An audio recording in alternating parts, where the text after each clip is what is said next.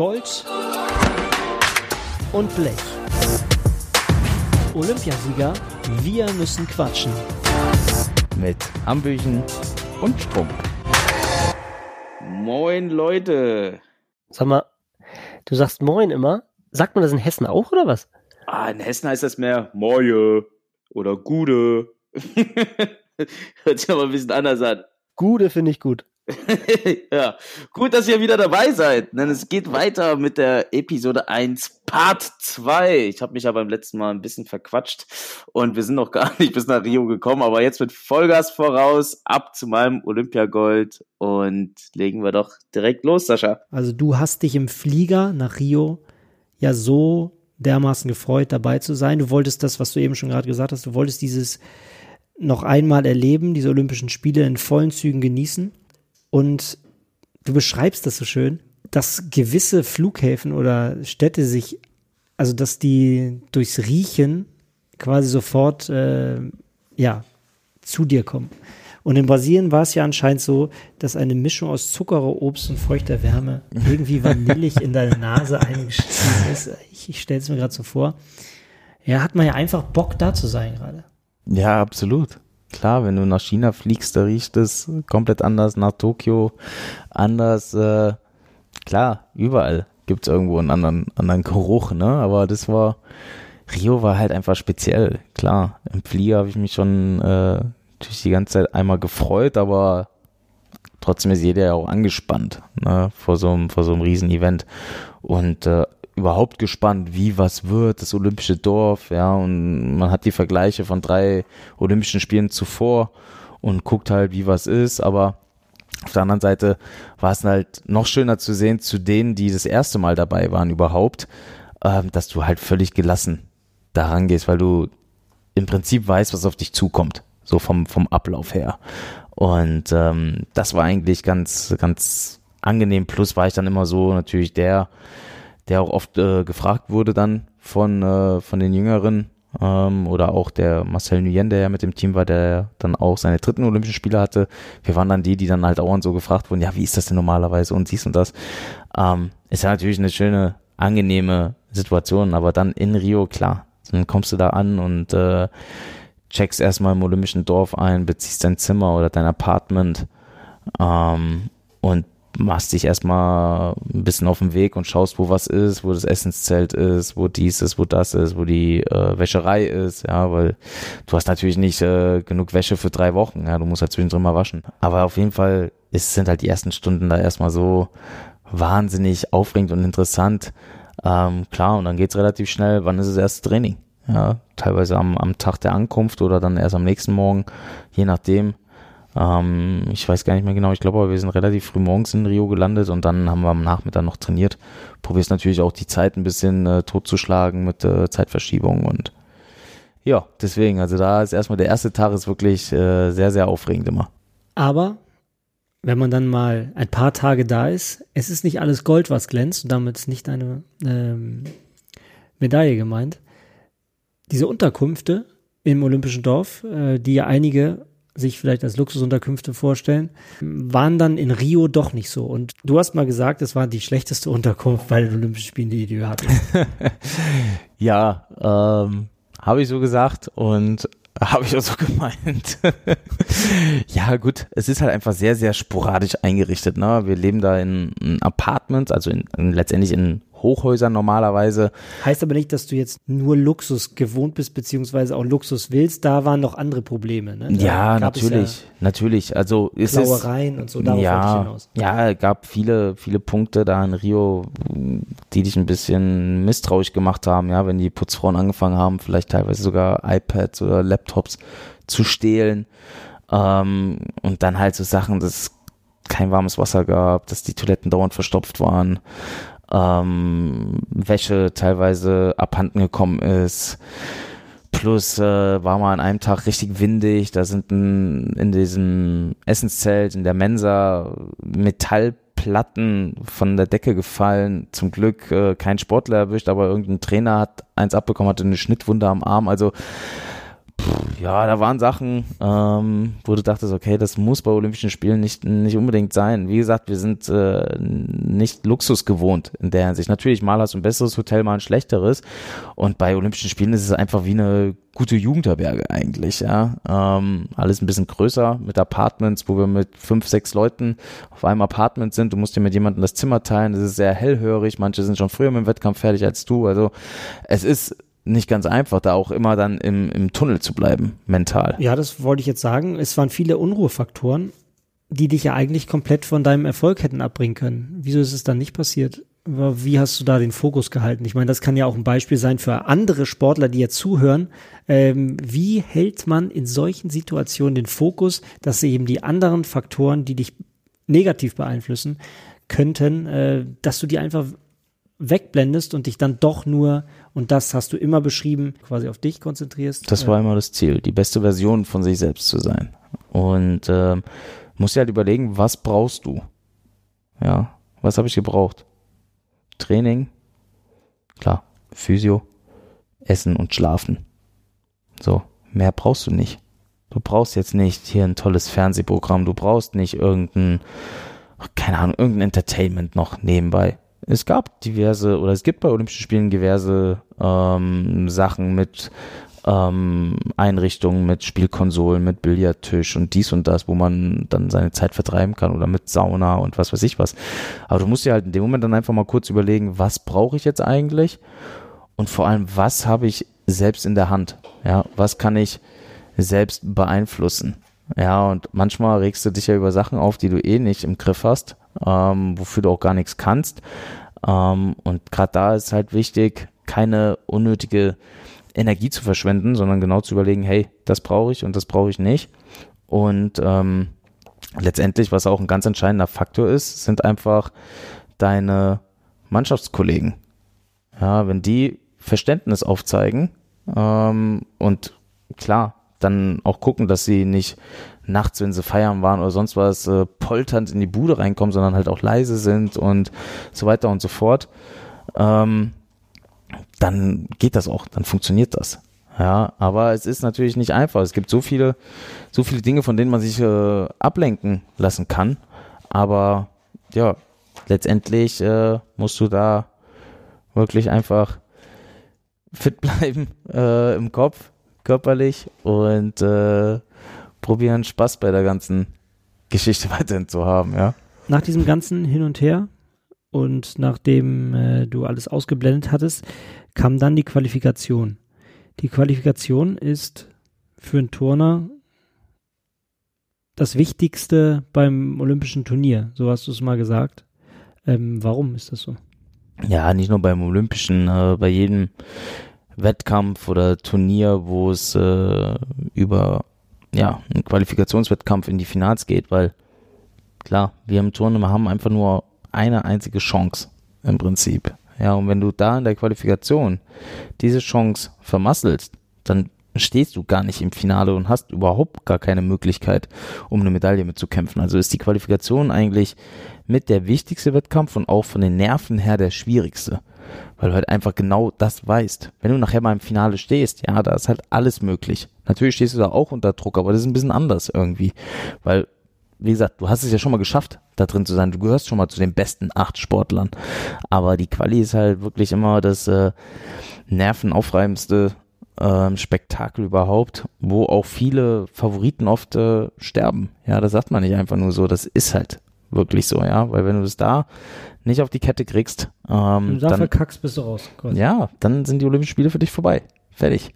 Ja, ähm, und deswegen sind wir natürlich alle höchst äh, angespannt in diese Qualifikation gegangen. Vor allem auch als Mannschaft war es diesmal sehr, sehr spannend, ähm, weil wir einmal natürlich um das äh, Finalticket gekämpft haben, sprich unter die besten acht Mannschaften zu kommen, aber auch von diesem Finalticket die Förderung für das deutsche Touren für die kommenden vier Jahre abhängig waren. Ja, und das war halt so ein Ding, was wir halt auch wussten, was natürlich auch nicht so clever ist, uns sowas zu erzählen, das dass ähm, die finanzielle Förderung des, äh, des Staats ja, ähm, von dieser Platzierung abhängt. Und hätten wir nicht das Teamfinale erreicht, dann wäre ja jetzt die vier Jahre wären ein bisschen anders gelaufen. von der Förderung her. Und ähm, deswegen war das ein ganz äh, Oder die fünf. Ja, jetzt fünf, ja, hast du recht. Ja, es war ein heikles Ding auf jeden Fall, aber ähm, wir haben es auf jeden Fall gut hingekriegt. Es war eine tolle Qualifikation. Kann man sich auch immer noch mal anschauen. Im Internet natürlich auch deine ganzen anderen Highlights. Also für dich selbst war es ja eine großartige Qualifikation. Ja, war optimal. Wir haben am Reck damals angefangen, was natürlich auch nicht äh, ganz einfach ist, wenn du gerade mit deinem stärksten Gerät anfängst. Ähm, aber da bin ich super durchgekommen, habe mich als, äh, ja, als Bester fürs Finale qualifiziert und habe dann noch damals Boden und Sprung geturnt und äh, waren mit der Mannschaft dann auch unter den besten acht. Also genau das, was wir oder was ich erreichen wollte. Und du hast gesagt, dass es ähm, dein schönster beziehungsweise dein emotionalster Olympiamoment eigentlich war. Weil es so eine nicht zu stoppende Gefühlseruption war, als du dieses, äh, diese Qualifikation da so gigantisch abgeliefert hast. Ja, als die Reckübung lief, wie gesagt, sowieso bist du mega angespannt zu Beginn des Wettkampfes. Ähm, dann auch noch das erste Gerät, gerade deine Paradedisziplin, da wo es um alles geht. Ähm, das war Spannung pur, das war maximal einfach. Und ähm, klar, als ich dann die Reckübung durchgeturnt habe, da ist alles schon aus mir rausgekommen. Da habe ich, ich bin ja auch einer, der immer so ein äh, so ein Brüller da ablässt und äh, auch seine Emotionen einfach zeigt. Und da ist alles rausgekommen. Und der Brüller hat gar nicht mehr aufgehört vom Gefühl. Ja, der war unendlich lang, aber es hat so gut getan. Und es war einfach der Moment auch äh, von der Qualifikation der bis heute einfach noch so unter der Haut steckt. Und wenn ich daran denke, dann äh, ja, Wahnsinn. Und dann hast du äh, auf das Finale hin gefiebert und dann war so ein Zwiespalt in dir, ne? Stockst du nochmal auf vom Schwierigkeitsgrad her oder bleibst du, ja, Schuster bleibt bei deinen Leisten und machst das Ding, was du kannst, einfach perfekt. Und hast dich dann doch eher dafür entschieden, mit deinem Vater zusammen wahrscheinlich, wir machen nur das, was wir perfekt beherrschen und kontrollieren können. So, ja, das war dann, die, äh, das war die Einstellung von meinem Vater schon immer. Ja, dass er gesagt hat, wir gehen nur in Wettkampf rein mit einem Programm, was wir auch wirklich zu 100% beherrschen. Wir riskieren nicht einfach mal so. Also nicht wie Flying Dutchman.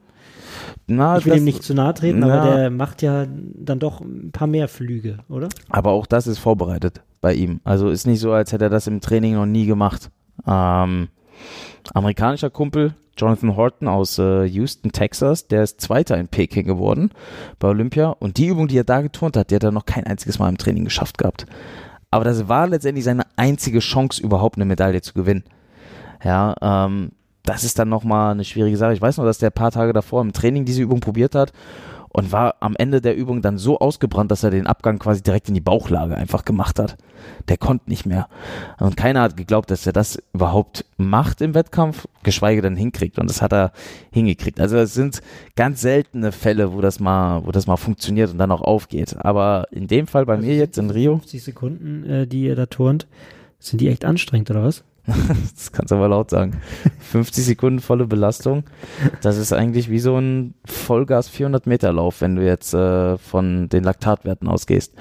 Und ähm, ja, wie gesagt, in Rio war dann klar, ich hatte zwischen dem Mannschaftsfinale und dem Reckfinale sechs Tage Zeit.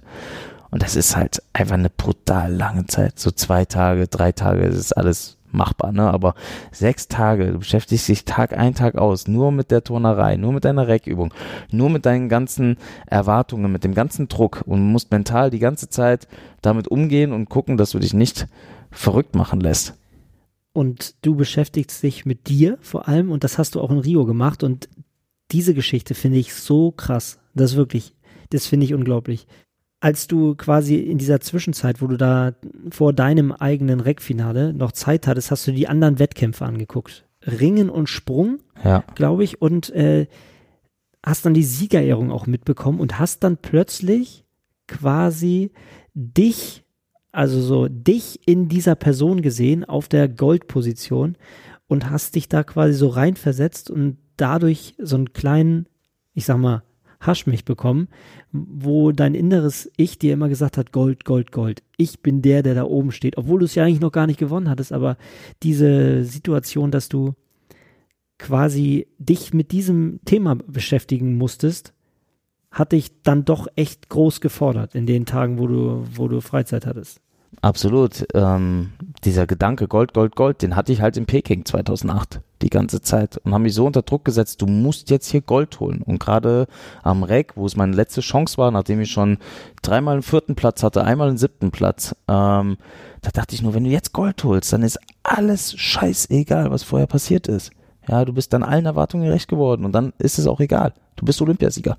Und das hat mich damals so verkrampft und so fertig gemacht, einfach mental, sodass ich es dann halt nicht äh, habe umsetzen können, meine Leistung. Und ähm, so, als ich dann in Rio einen Tag vor meinem Finale die beiden Finals Ringe und Sprung angeguckt habe und dann an Ringen hat ein Kumpel aus Griechenland gewonnen und habe mich mega viel gefreut und dachte dann so, boah, cool, das wäre schon schön, da morgen auch zu stehen und seine eigene Hymne zu hören.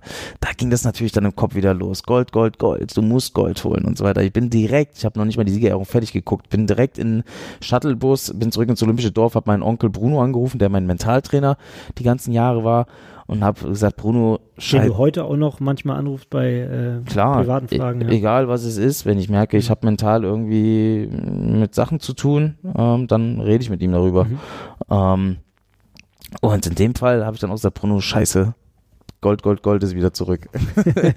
und äh, wusste sofort Bescheid. ja, natürlich. Und dann haben wir probiert, direkt den Fokus wieder darauf zu richten, was ich zu tun habe, nämlich mich auf meine Übungen, auf meinen Turn zu konzentrieren, auf mein Gefühl, mich zu konzentrieren, wie es sich anfühlt, am Reck zu turnen, weil letztendlich stehst du am Ende alleine da. Ja, es geht nur um dich und du musst selbst mit dir klarkommen. Es ist kein Mentaltrainer neben dir oder auch dein normaler Trainer, wie mein Vater, der ist da ja dann nicht der Psychologe und kann mich irgendwie äh, beeinflussen da mental. Ähm, natürlich auch er hat mit meinem Onkel oder mit seinem Bruder zusammengearbeitet, um auch sein Verhalten anzupassen, dass er mich nicht noch zusätzlich nervös macht, weil natürlich als Trainer, ich kenne das jetzt, wo ich ein bisschen als Trainer arbeite, das ist das Schlimmste, was es gibt. Du kannst nämlich nichts machen. Du bist einfach hilflos und stehst da unten und hoffst einfach nur, dass dein Athlet jetzt das schafft, was er vorbereitet hat und gleichzeitig auch seine Träume erfüllt und seine Wünsche erfüllt. Ne? Und deswegen, ähm, ja, habe ich halt wirklich alles so gegeben, um ähm, selbst da klarzukommen, zu wissen, hey, ich äh, ja, weiß, was ich zu tun, zu lassen habe, woran ich zu denken habe. Und das haben wir wirklich äh, in den Tagen perfektioniert, sodass ich da letztendlich äh, in dem Finale als erster ran musste und ähm, ganz genau wusste, wie ich mental mich jetzt äh, drauf einstellen muss. Genau, du hast deinem Inneren quasi klar gemacht, wie es läuft. Das kannst du mal kurz ja einmal an, anreißen, nur kurz, weil das ist ja vielleicht auch so ein Psychologietipp für, ja, für andere Turner da draußen auch, die jetzt vielleicht auch ähm, jetzt gerade aktiv touren oder auch in anderen Sportarten. Wie machst du deinem Inneren klar, ähm, wie es laufen soll? Also ihr habt damals quasi eine Übung, ich glaube Antwerpen war es, wo es am Reck richtig gut lief. Diese Übung, die hast du dir wieder vor Augen geführt und hast quasi sie, diese Übung nach Rio projiziert und hast dann gesagt so, okay, dieses Gefühl von damals nehme ich mit hier rein und dann läuft das Ganze auch. Ja, das war eine Taktik auf jeden Fall. Antwerpen, WM 2013 bin ich Vize-Weltmeister am Reck geworden, auch hinter dem Flying Dutchman. Ähm, es war ein mega Gefühl. Das war das Jahr, wo ich den großen Streit mit meinem Vater hatte und dann aber durch die Änderung meiner Einstellung und durch die Disziplin wieder richtig fit wurde und auch so eine Leichtigkeit beim Turnen hatte. Und dieses Gefühl haben wir dann probiert nach Rio zu holen, auch zu sagen, hey, so möchte ich, dass sich das auch wieder anfühlt. Natürlich war die Übung nicht 100% die gleiche. In Antwerpen war sie ein Tick schwieriger sogar. Aber allein mit diesem Gefühl, mit der Einstellung daran zu gehen und auch mit der Lockerheit und dem Spaß, das war ein Ding. Plus, dass ich dann die ganzen sechs Tage jedes Mal im Training, wenn ich meine Reckübung geturnt habe oder einzelne Bewegungen daraus geturnt habe, bin ich danach runtergegangen vom Gerät, bin erstmal in eine Ecke, habe meine Augen zugemacht, habe probiert, dieses Gefühl, wie es sich anfühlt, am Reck zu turnen, ist ja auch ein Rhythmus und so weiter. Wie sich das angefühlt hat, habe ich probiert zu reproduzieren, bin dann zu meinem Vater gegangen, der das auf dem iPad aufgenommen hat und habe das dann verglichen. So hat es sich angefühlt und so sah es aus. Mit dem Ziel, nachher dann im Wettkampf zu stehen und sich nur noch auf dieses Gefühl zu konzentrieren, dass ich das reproduziere, weil ich dann ganz genau weiß, wie, äh, wie der Outcome einfach ist, ja, wie das nachher dann aussieht, um letztendlich auch in so einen Flow reinzukommen und dass das alles halt intuitiv abläuft und dass ich gar nicht dabei nachdenke. Das war das große Ziel und das haben wir in diesen sechs Tagen sehr, sehr intensiv gemacht. Natürlich auch schon vor der Qualifikation, aber da nochmal extrem und ähm, ja, das war Wahnsinn. Ja, sich da wirklich so auf dieses Gefühl zu verlassen und dadurch einfach auf eine ganz andere mentale Ebene zu kommen, wo du halt alles andere um dich herum, äh, um dich herum eigentlich vergessen konntest. Ja, wenn man da nicht äh, jetzt eine Idee von hat, wie man das vielleicht auch an sich arbeiten kann, dann weiß ich auch nicht. Also da kann man sich schon ein bisschen was mitnehmen. Ja, ist alles sehr, sehr individuell. Natürlich, also man kann ja. nicht Schema X auf jeden, jeden anderen übertragen, aber, ähm, aber so ich denke, so eine Punkte. gewisse Herangehensweise, die ähm, tun jedem gut, ja. Ja, und dann ging es äh, zu eurem Finale. Äh, noch eine tolle Geschichte, die man vielleicht erzählen sollte, dass du auch Epke Sonderland äh, noch geholfen hast, denn der ja, hatte sich ja verletzt im Vorgang des Finales und ähm, hat dann von eurem Physiotherapeuten und äh, Betreuer noch Hilfe bekommen, dass er fürs Finale dein äh, ja, schärfster Konkurrent da noch ist. Ich finde es so krass, dass, also da muss ich auch sagen, da merkt man, was für Sportsmänner ihr seid, ihr Turner. Das kann man, glaube ich, nicht in jedem Sport finden. Ähm, vor allem auch beim Individualsport finde ich es jetzt unfassbar gut, dass ich quasi Top 1 und Top 2, sage ich jetzt mal in dem Fall, in der Zeit, so gut verstehen, dass ihr vor dem Wettkampf noch zusammen Kaffee trinken wart, euch noch unterhaltet, du auch deinem ärgsten Konkurrenten in Anführungsstrichen, der in London ja noch äh, die Goldmedaille geholt hat und dir vielleicht sogar deinen Traum verbauen könnte in Rio, dass du dem noch Hilfe anbietest, zu eurem Physiotherapeuten stickst ähm, und er dann noch mit besserer Gesundheit noch in den Wettkampf gehen kann. Ja, also wir Turner sind irgendwo eine, eine große Familie. Ne? Wir kennen uns durch so viele Wettkämpfe und Epke und ich, wir sind irgendwo gemeinsam groß geworden, ein Stück weit. Ne? Wir kennen uns seitdem wir 16 sind und haben dann im Juniorenbereich schon gegeneinander unseren Fight am Reck gehabt. Ähm, lustigerweise, er hat noch zwei ältere Brüder, aber der nächstältere war genauso alt wie mein älterer Bruder und die beiden haben auch gemeinsam geturnt. Ähm, also man kannte sich einfach und die Familien und so. Es war einfach nett. Wir haben jetzt nicht groß privat irgendwie in der Vergangenheit was gemacht, aber immer bei den Wettkämpfen war es immer ein sehr harmonisches Miteinander und dann natürlich auch nach dem Wettkampf gemeinsam gefeiert und dies und das und auch immer im Kontakt geblieben. Und ich weiß noch, wie wir dann in Rio waren und dann habe ich Epke den ersten Tag da irgendwo gesehen und hat er so einen Riesenverband an der Hand gehabt. Bin ich dahin, sage ich, Alter, was ist los? Ist da, ja, scheiße, ich habe mir hier noch irgendwie kurz vor, vor Abflug noch die, die Kapsel und die Hand verletzt und äh, so weiter und so fort. Sag ich, ja, kannst du den turnen? Sagt er, ja, Reck müsste ich auf jeden Fall hinkriegen, aber die anderen Geräte, Bachen und Pauschenpferd, da kann ich wohl meine Mannschaft nicht unterstützen. Und so weiter sage ich, mm, okay. Und ich wusste, dass wir über unseren Physiotherapeuten, über den Syrus halt so ein, äh, so ein Laser dabei hatten, der super gut ist bei Kapselverletzungen. Und wir alle haben ja immer mal was an der Kapsel, den Finger irgendwie umgeknickt und dies und das. Und auch ich hatte da ähm, mich mit behandelt. Und da habe ich zu ihm gesagt, hey, hast du schon mal von diesem Laser gehört? Hast du den schon mal ausprobiert? Sagt er, nee, nee. Sag ich, habt ihr denn sowas dabei oder Ultraschall und so? Sagt der Fabi, wir sind halt eine kleine Delegation aus Holland. Also wir haben nicht so viel Equipment dann dabei. Dann habe ich natürlich gesagt, ja, dann kommst du zu uns. Ist doch, ist doch kein Stress. Und Epke dann aber auch direkt so, nee, das kann ich doch nicht machen. Äh, da kriege ich doch bestimmt Stress. Also das müsste ja dann schon von euren Leuten abgesegnet werden. Der Bundestrainer muss ja schon das erlauben äh, und so weiter. Habe ich gesagt, hey, pff, mir war das in dem Moment egal, weil er ist ein Freund von mir und ich wusste, wenn es andersrum wäre, hätte er das Gleiche getan. Aber ich bin dann trotzdem, habe ich gesagt, du, ist okay. Sag ich, ich kläre das ab mit dem Physio und mit, äh, mit unserem Bundestrainer.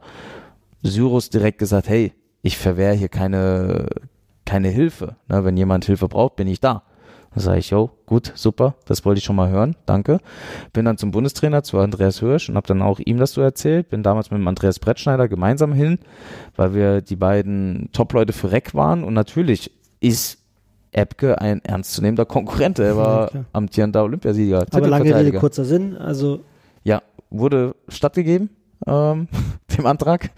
Und äh, Epke konnte dann behandelt werden. Ähm, sein Physio ist am Anfang mitgekommen, hat das auch mal so ein bisschen mit beobachtet und geguckt und die haben sich einfach abgesprochen, die beiden Physios, und das dann gemacht. Ähm, und es wurde auch dann von Tag zu Tag besser und wir haben uns dann immer kurz geschlossen, Epke und ich, weil er konnte sich dann selbst damit behandeln, also da brauchte der Syrus auch nicht Ja, dabei super, sein. ja. Und dann haben wir dann immer unsere, unsere zwei Dates eigentlich am Tag gehabt, ne? Bei mir auf der Bude, dass ich dann auch da war, wenn er sich dann da behandelt hat und dann haben wir gequatscht dabei. Einfach aber auch über private Sachen, also jetzt nicht nur über Sport.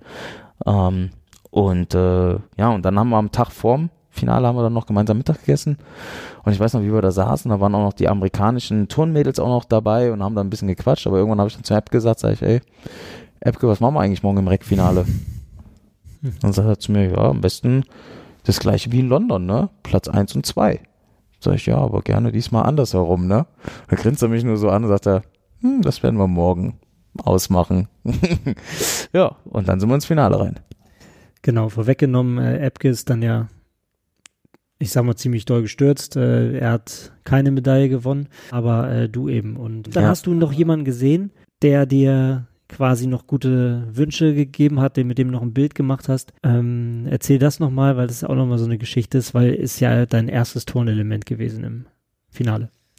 Ja, genau. Ähm, das erste Turnelement meiner Reckübung war der sogenannte Cassina. Und bei uns werden ja Bewegungen nach den Turnern benannt, die diese Bewegung erfunden haben. Und ähm, der Igor Cassina, ein Italiener, der ist 2004 in Athen bei meinen ersten Olympischen Spielen, ist er Olympiasieger am Reck geworden.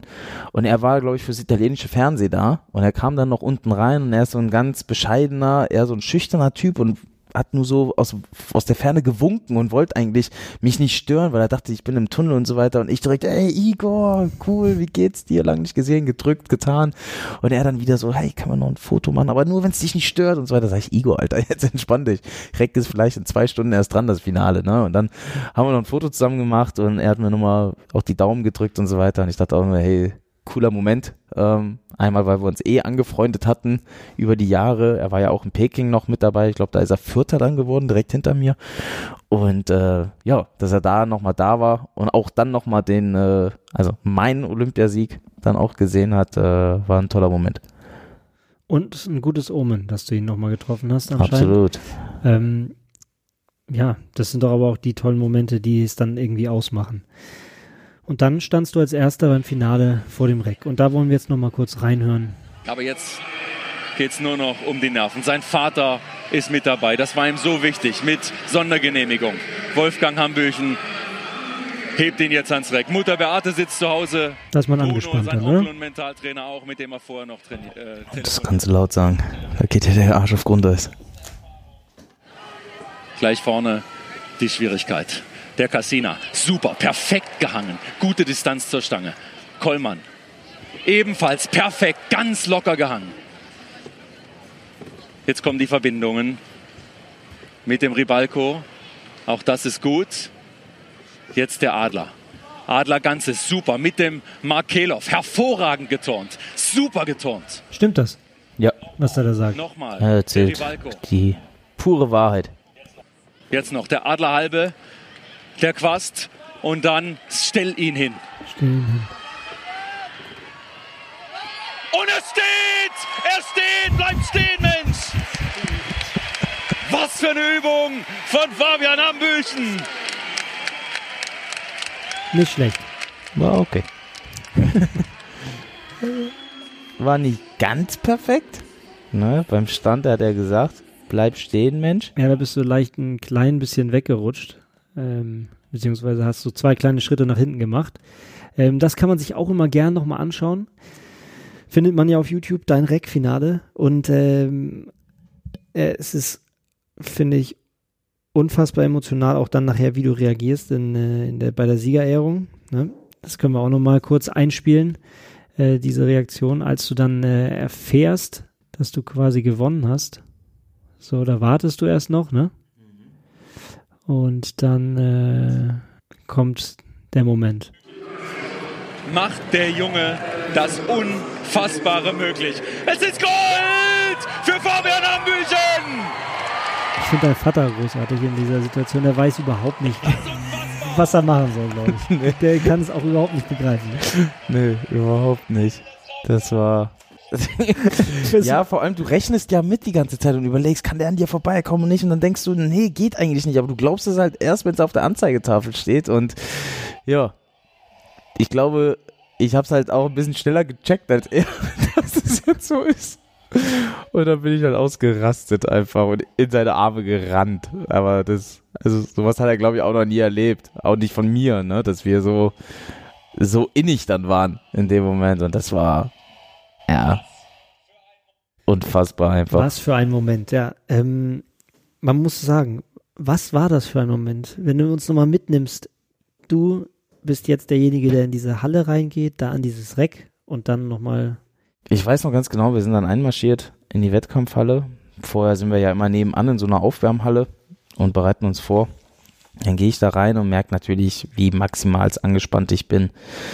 Äh, du merkst deinen Herzschlag die ganze Zeit. Aber bevor ich dann hoch auf das Podium bin und die Präsentation vor dem Kampfgericht stattfand, habe ich mir noch kurz gedacht, Junge, genieß es. Das sind deine vierten Olympischen Spiele und egal, was heute dabei rauskommt, ähm, es war großartig. Ja, das war nochmal so ein Gedanke, der mir nochmal so ein kleines Schmunzeln äh, aufs Gesicht gebracht hat. Und dann war ich natürlich direkt mental. Ein der Leichtigkeit vielleicht? Ja, irgendwo schon. Und nicht dieses ganz Verbissene. Ja, und dann war ich natürlich direkt in meinem mentalen Film wieder drin und habe mich nur an die Bewegung reingesteigert und probiert das Gefühl zu reproduzieren. Ja, und dann musst du als erster ran, du weißt nicht, geht's, geht's schnell, ist es hektisch, geben dir die Kampfrichter ein bisschen Zeit, dass du dich vorbereiten kannst. Und es war sehr, sehr fair. Der Oberkampfrichter war ein Amerikaner damals und der hat von vornherein auch gesagt, hier, du kriegst genug Zeit, mach dich nicht verrückt. Und Ach so, die, die können dich theoretisch hetzen. Ja, natürlich ist es immer ein bisschen bedingt durchs Fernsehen, wie schnell die, die drauf sind. Ähm, aber dann ist es immer noch abhängig vom Oberkampfrichter, ob der halt direkt sagt, okay, jetzt muss er direkt loslegen oder jetzt lasst ihn sich in Ruhe vorbereiten. Die Kamera hält ja trotzdem drauf. Die schalten ja nicht weg. Ähm, aber das kann natürlich jeder Kampfrichter so machen, wie er lustig ist. Ne? Aber er war da sehr, sehr fair und wir kennen uns ja auch alle schon seit so vielen Jahren, so dass er mir auch vorher gesagt hat, hey, mach dich nicht verrückt, das machen wir schon entspannt. Ähm, aber trotzdem, für dich geht da die Zeit einfach so schnell da vorbei, ne? das rast an dir vorbei und du denkst, oh scheiße, jetzt geht's schon los. Aber dann, in dem Moment, wo ich dann die Reckstange berührt habe, ähm, war ich voll bei mir selbst, war ich voll in diesem Gefühl drin und direkt bei dem ersten Flugteil, bei dem Cassina, ähm, konnte man auch sehen und das hat mein Vater danach auch direkt gesagt, dass die Stange und ich, dass wir eins waren. Ja, dass es genau aufeinander abgestimmt war, dass dieses Gefühl, was ich da an die Stange rangebracht habe, wirklich das an Ergebnis gebracht hat, wie wir es uns vorgestellt haben. Ja, also so sollte es sein. Und ähm, ja, und dann ging das wirklich wie im Flow, ging die Übung durch, ohne viel nachzudenken. Ich war einfach nur in diesem Gefühl drin, bam, bam, bam, ein Element nach dem anderen. Kassina, Kollmann, Katschew, Ribalko, Adler Ganze, Makelov, äh, Steil Ribalko. Staldaribalko, ja, das ist übrigens, das ist mein Lieblingswort. Ja. Staldaribalko. Was ist der Staldaribalko eigentlich? Das wollen wir übrigens auch in diesem Podcast machen. Wenn wir andere Sportler haben, dann brauchen wir einfach auch ein bisschen Begriffserklärung. Mhm. Und es gibt ja in jedem Sport tolle Erklärungen. Was ist der Staldaribalko? Staldaribalko ist, ein, ist es so eine, eine Tanzfigur? Äh, ja, genau, so ungefähr. Ist ein gegrätschter Umschwung, rückwärts gerichtet. Ähm, habe ich noch nie, ich kann, ich kann es wirklich sagen, ich habe ihn noch nie gemacht. Ja, das glaube ich dir. Ähm, direkt. Nee, ist ein gegrätschter Umschwung rückwärts im Prinzip, wo du dann wieder zum Handstand rausgehst und dann im Handstand eineinhalb Drehungen gesprungen machst in ein bestimmtes Griffverhalten. Mhm. So für ein Laien erklärt ist schwierig. Ähm, wenn man jetzt Video dabei hätte, könnte das jeder direkt verstehen. Aber ja. Da kam noch Adlerhalbe, Quast und Abgang Watanabe. Watanabe. Das ist wahrscheinlich nach einem Japaner benannt. Genau, das ist ein Doppelsalto gestreckt mit zwei Schrauben rückwärts am Reck. Und ich weiß noch ganz genau, wie gesagt, die ganze Übung lief im Flow durch. Ich war einfach, das, wie intuitiv lief das ab. Und kurz vor dem Abgang habe ich mal ein kleines Fazit gezogen zu der Übung, nämlich die war perfekt. Jetzt nur noch den Abgang stehen. Das war der Gedanke. Und auf einmal war ich aus diesem Flow raus, mach den Abgang, der eigentlich perfekt war. Und dazu hast du noch Zeit, das durch zu durchdenken? Das geht so schnell, aber auf jeden Fall ist das mal kurz im Kopf gewesen, ja. Und dann mache ich den Abgang, der war eigentlich auch perfekt.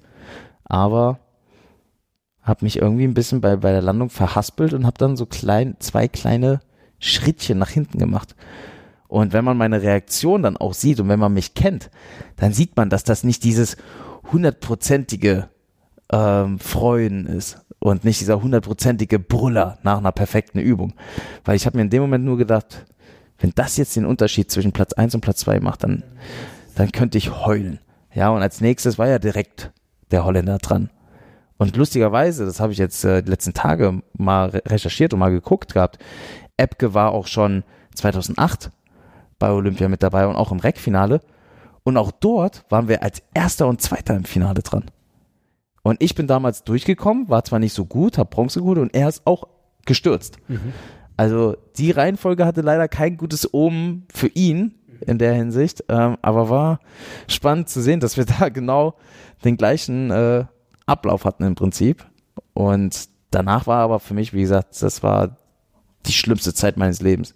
Die schlimmsten, ich glaube, 25, 30 Minuten.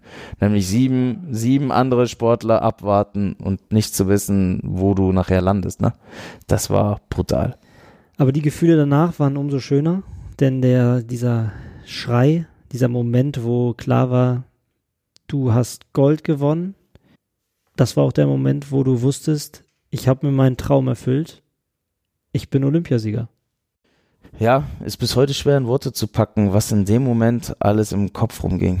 Ja, also da kam dann der maximale Brüller raus. Ich habe noch nie so laut in meinem Leben gebrüllt. Auch mein Kumpel und Mannschaftskollege Lukas Dauser, der stand oben äh, auf der Tribüne, direkt am Reck und der hat gesagt, ich habe noch nie einen Menschen so schreien hören. Also das war unglaublich, was da alles rauskam. Es war, wie gesagt, einfach diese Vollendung meiner Karriere. Es war das, wovon ich von Anfang an, seitdem ich acht bin, geträumt habe. Und dass ich es auch dann noch in meinem allerletzten internationalen Wettkampf schaffe, weil für mich war klar, danach höre ich auf international. Die Schulter muss operiert werden. Das war de facto so. Und dass ich es dann noch geschafft habe, ähm, das war wirklich, ja, wie Märchen einfach. Ne? Und das schon un, unbeschreiblich, was da durch den Kopf ging damals. Aber ähm, ja, ich glaube, bis heute sind manche Momente immer noch nicht äh, verarbeitet und realisiert, weil das einfach auch noch so, obwohl es schon fast vier Jahre jetzt her ist, ist es so frisch immer noch im Kopf. Und äh, ja, unbeschreiblich einfach. Wie ist das dann, also auf diesem Podest zu stehen, die Hymne zu hören? Du hattest es vorher vorgestellt und dann ja geschafft. Ähm, für jemanden, der sich das draußen nicht so vorstellen kann, äh, wie ich zum Beispiel auch. Ähm, ich kann mir das ja auch nicht so vorstellen, wie das ist. Aber ich äh, habe ja als Zuschauer, wie auch so viele Zuschauer ähm, es damals gehabt haben und jetzt vielleicht auch viele Zuhörer, die das nachvollziehen können, auch mega Gänsehaut gehabt. Weil es ja auch, man freut sich ja mit dir so mit. Diese parasoziale Beziehung, das habe ich mal im Studium gelernt, die man zu jedem, jemandem aufbauen kann, den du ja über Jahre verfolgst als Sportler, aber eigentlich keine direkte Beziehung zu ihm hast, sondern eben diese indirekte Beziehung äh, aufgebaut hast. Aber das verbindet einen ja so, wie bei einer Fußball-Weltmeisterschaft oder so, da habe ich auch Gänsehaut gehabt, aber bei solchen Momenten, auch beim Ruder, äh, Olympiasieger, wie auch immer, wenn du da so drin bist als Fan und dich dann so freust, aber wie ist das äh, für dich dann als Sportler gewesen, da oben auf diesem Treppchen zu stehen und zu sagen, yo, ja, du bist einfach stolz ohne Ende. Ja, und das ist halt einfach die erfüllendste Situation, die man sich nur wünschen kann. Ja, dass du dafür belohnt wirst, was du da getrieben hast, die ganzen Jahre, die ganzen Opfer, die du gebracht hast, die ganze harte Arbeit, die wird in dem Moment einfach belohnt, dass du da stehst, du kriegst die Goldmedaille und darfst noch die Nationalhymne deines Land, eigenen Landes äh, hören das ist halt einfach unglaublich. Das Lustigste war, also einmal, ich bin nicht so nah am Wasser gebaut und dachte aber natürlich in so einer Situation, da laufen dir bestimmt die Tränen da oben runter. Pustekuchen, war nichts. Ich habe einfach nur Probleme gehabt, meinen, äh, meinen Mund zu schließen, weil ich einfach so ein Dauergrinsen im Gesicht hatte und einfach so happy war. Und das Beste war noch mein Bruder, der, das habe ich dann im Nachhinein gesehen, der hat mir dann direkt, äh, als klar war, ich gewonnen habe, hat er mir eine WhatsApp geschickt und hat dann nur geschrieben, ey, Fuzzi, geil, Glückwunsch, du hast es geschafft. Kannst du den Text der Hymne? das war nur mein Bruder in dem Moment. Aber deine Mutter hat, glaube ich, geweint. Ja, definitiv. Da war wohl, mein Bruder und meine Mutter haben es zusammen zu Hause angeguckt, da war wohl High Life. Ähm, hätte man eigentlich mal filmen müssen. Aber ja, nee, das war, war Wahnsinn. Ja. Und auch für meinen Vater natürlich war es einfach auch die Vollendung seiner Trainerkarriere. Ne? Also wenn man ihn so manchmal ein bisschen gefragt hat nach dem Motto, hey, ähm, hast du mit dem Fabi auch deine Träume verwirklicht, mal zu Olympia zu kommen, Olympiasieger zu werden oder so?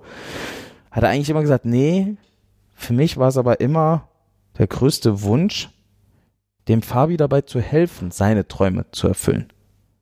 Na, also er hat das ganz, ganz anders gesehen, weil natürlich gibt es oft die Situation, dass Trainer eigene Träume und Ziele früher hatten als Sportler, die aber nicht geschafft haben und dann meinen, dass es aber ihre Sportler schaffen müssen, egal wie.